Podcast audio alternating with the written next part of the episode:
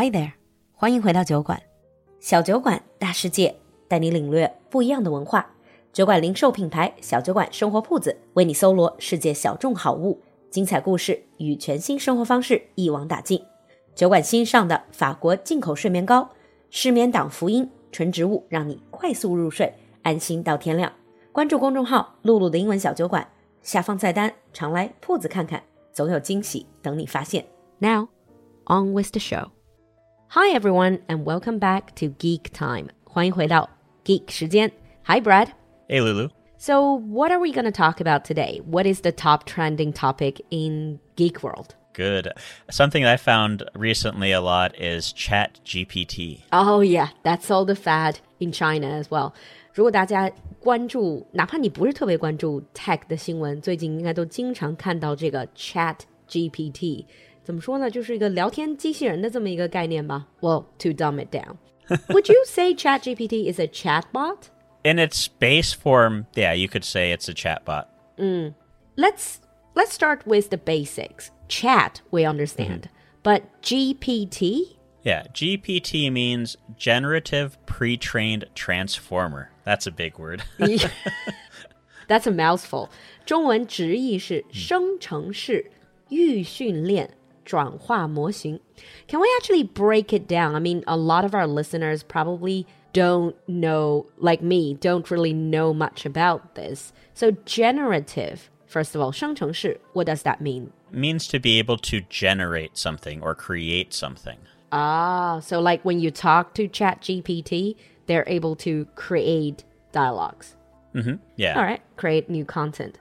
Pre trained obviously means it's been trained using AI technology or some relevant technology. It's a form of AI. It's been trained to perform particular tasks. And one of those tasks is is doing chat. But yeah, so it's basically it's trained to generate some sort of uh, chat. Okay. And transformer? So it takes information that it has access to and transforms it into something new. Ah, I see. And I actually did my own little research preparing for this topic. Just tell me if I'm understanding this correctly. It's called Chat GPT. Uh, basically, it's a chat model that's using GPT-3. GPT-3, it's like a neural network, what they call it. Yeah, it's a neural network and it's their third generation of their current GPT model.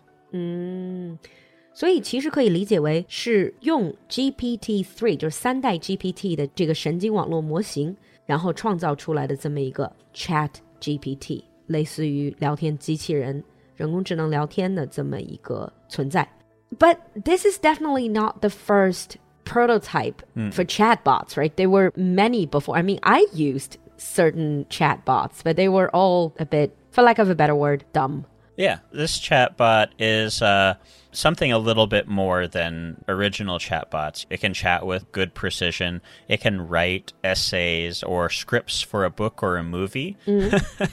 wow. you can think of it as being like the ultimate fan fiction writer.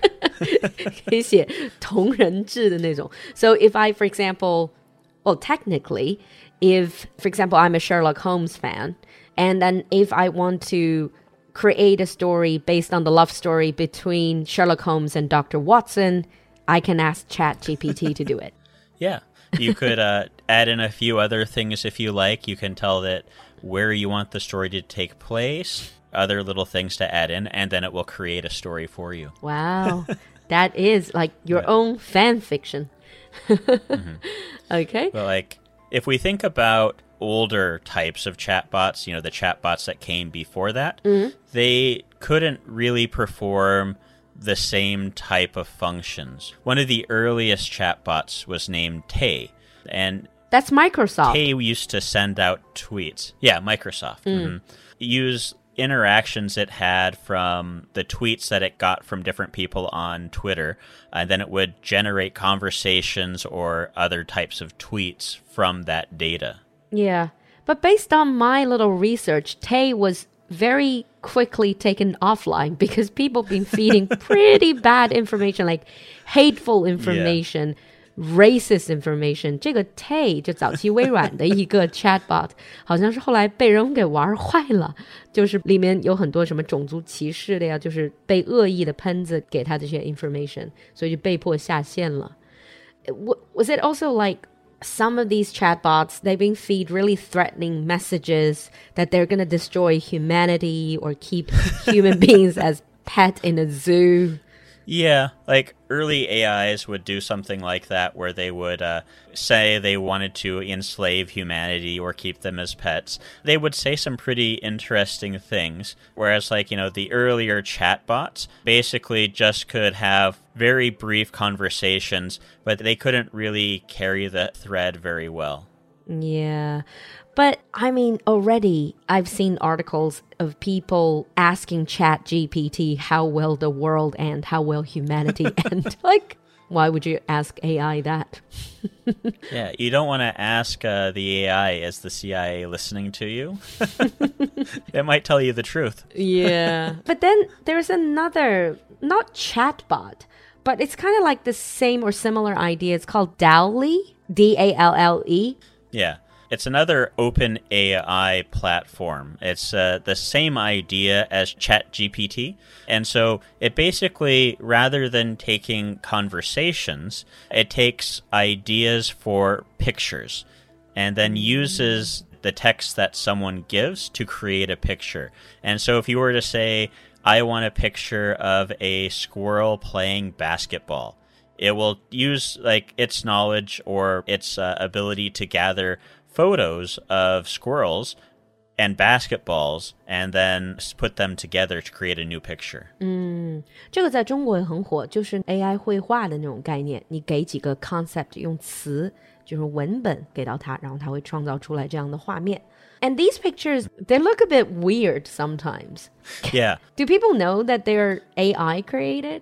Some of the basic ones look very strange and you know that it's not real. There it's just the way the picture is. It's not sharp, it's very fuzzy.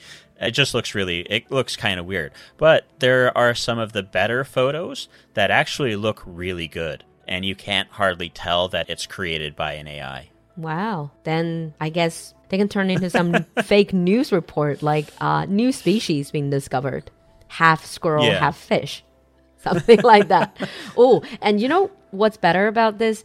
It's that when you were talking about Chat GPT can write your own fan fiction, DALL-E can then make turn it into a graphic novel. Exactly. There's actually been a few that have uh, been put out already by AI. wow. Yeah. There's been a few people who have written their own books and then had AI create the the artwork for it. Mm. Uh, and then there have been the other way around where someone created art for AI created story. Oh, so it's already put into use.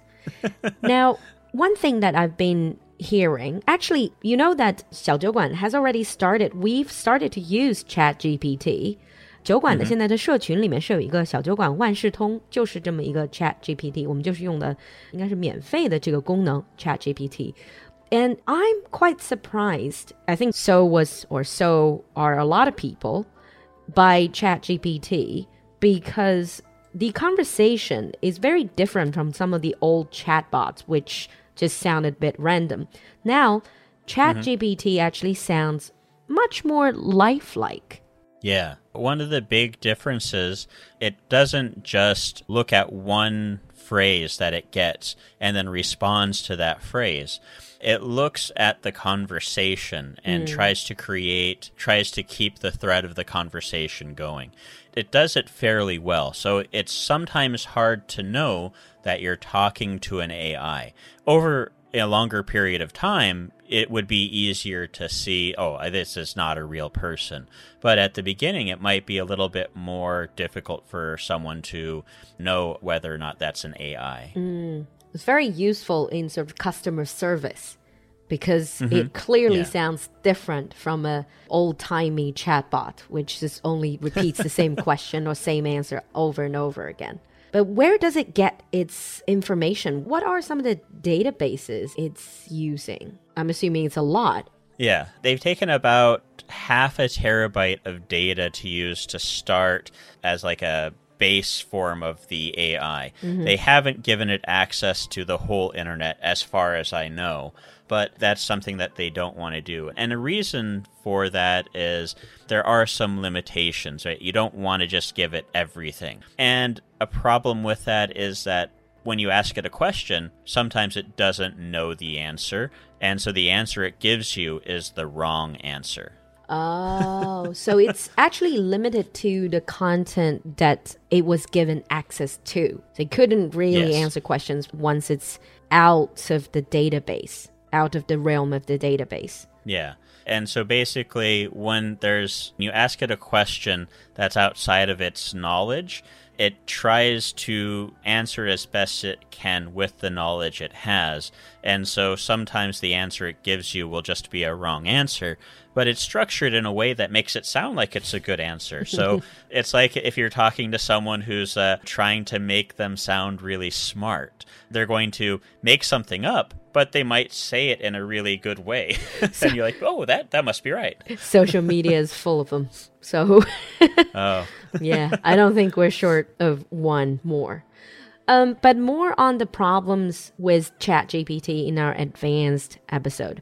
I think we're going to wrap up here, the basic episode. We've given you the basic concept and what GPT stands for, how it is different from some of the earlier chatbots. So if you have ever encountered ChatGPT at work or when you're just playing around on the internet, or you have actually used it, leave us a comment in the comment section. Can't wait to see your comments. And uh, can't wait to talk with you, Brad, in our advanced episode. good. Yeah. We'll see you next time. See you next time.